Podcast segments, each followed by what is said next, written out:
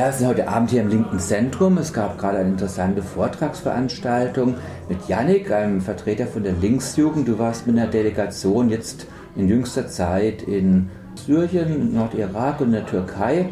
Wie lange war denn deine Reise? Ja, vom 10. September bis zum 27. September ähm, bin ich dort unten gewesen. Wir kamen am 10. September in Diyarbakir an, beziehungsweise Ahmed und sind von dort aus dann Richtung Erbil gefahren. Das ist die Hauptstadt von Südkurdistan.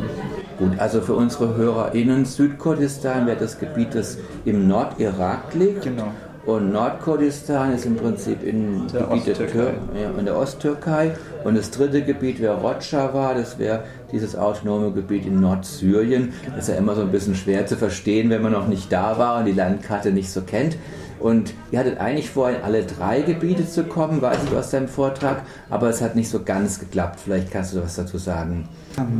Ähm, als wir die Grenze nach Rojava überqueren wollten, also bei Semalka, das liegt in Südkurdistan, ähm, haben uns die Peschmergas nicht durchgelassen. Die Peschmergas, das sind die Truppen ähm, von Südkurdistan. Sie unterstehen Basani, der der Regierungschef ist. Und ähm, sie meinten, wir brauchen einen Passierschein. Und als wir versuchten, den bei den Institu Institutionen einzufordern, ähm, schickte man uns immer von Institution zu Institution, bis wir dann irgendwann gesagt haben, okay, wir werden hier nur an der Nase herumgeführt. Okay, also im Prinzip, wenn ich das richtig verstanden habe, es wäre, wenn möglich, die Grenze sozusagen vom Nordirak nach Nordsyrien zu überqueren, wenn die Peschmerga mitgemacht hätten. Genau, richtig. Und von der Türkei aus kommst du nicht nach äh, Nordsyrien, weil die türkische Armee das dicht gemacht Genau. hat. Du hast ja jetzt in dem Vortrag erzählt und wir haben auch Bilder gesehen, aber jetzt für unsere HörerInnen, was hat denn dich jetzt sozusagen an dieser Reise, waren ja viele auch sehr nachdrückliche Eindrücke dabei, was hat dich da sozusagen besonders bewegt? Was würdest du gerne den Menschen hier in Deutschland so als Information, als guck doch mal dahin äh, gerne mitgeben? Vor allem bewegt hat mich ähm, das Flüchtlingslager in Semalka. Dort sind ca. 18.000 Personen insgesamt. Ähm, die Menschen haben uns dort erzählt, dass die Versorgungslage katastrophal ist. Sie bekommen pro Tag nur einmal was zu essen. Sie haben keine Matratzen, sie haben keine Klamotten, sie haben keine Decken und der Winter kommt und die Menschen sind dort verzweifelt.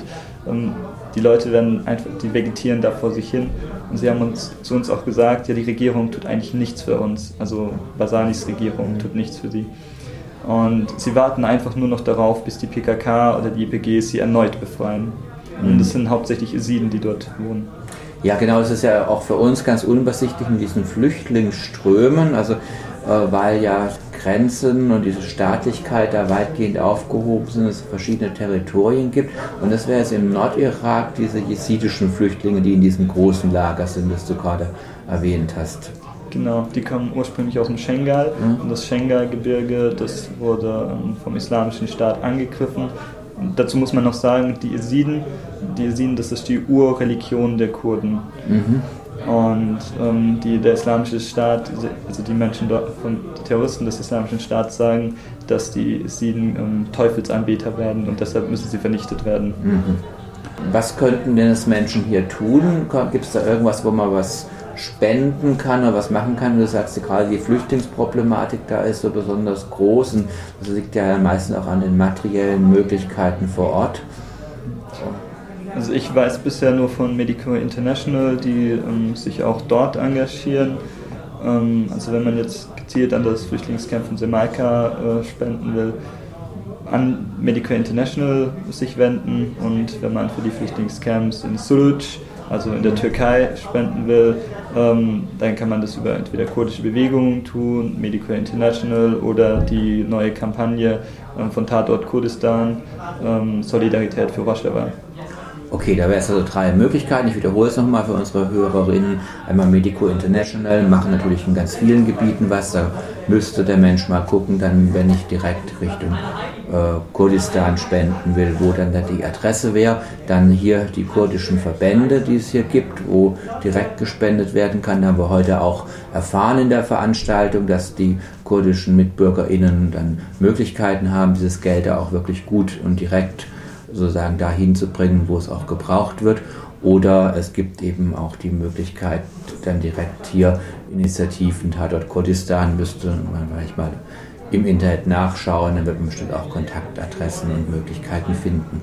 Ein anderer Punkt in deinem Vortrag, das ich zumindest so erlebt habe, was so ein Schwerpunkt war, war schon auch das Verhalten der Türkei, der, des türkischen Militärs, der türkischen Polizei an dieser Grenze, weil da habt ihr euch ja dann eine ganze Weile aufgehalten, weil ihr nicht rüberkamt. Also dazu noch was sagen?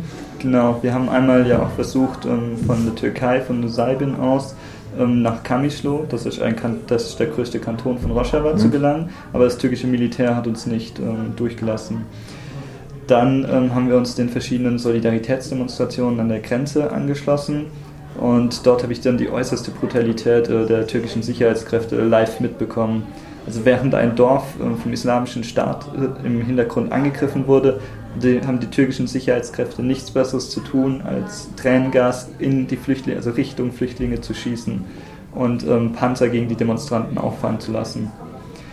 Ja, also ich, wir haben das ja auf deinen Bildern gesehen, das müssen wir jetzt den Hörerinnen vielleicht ein bisschen beschreiben. Das ist bedrückend, man kann da offenbar so über die Grenze rüberschauen uh, und sieht dann, so auf der anderen Seite passiert und kann dann da nicht so richtig äh, helfen, sondern man kann einfach seine Solidarität bekunden und das wird dann noch mit polizeilicher oder militärischer Repression beantwortet.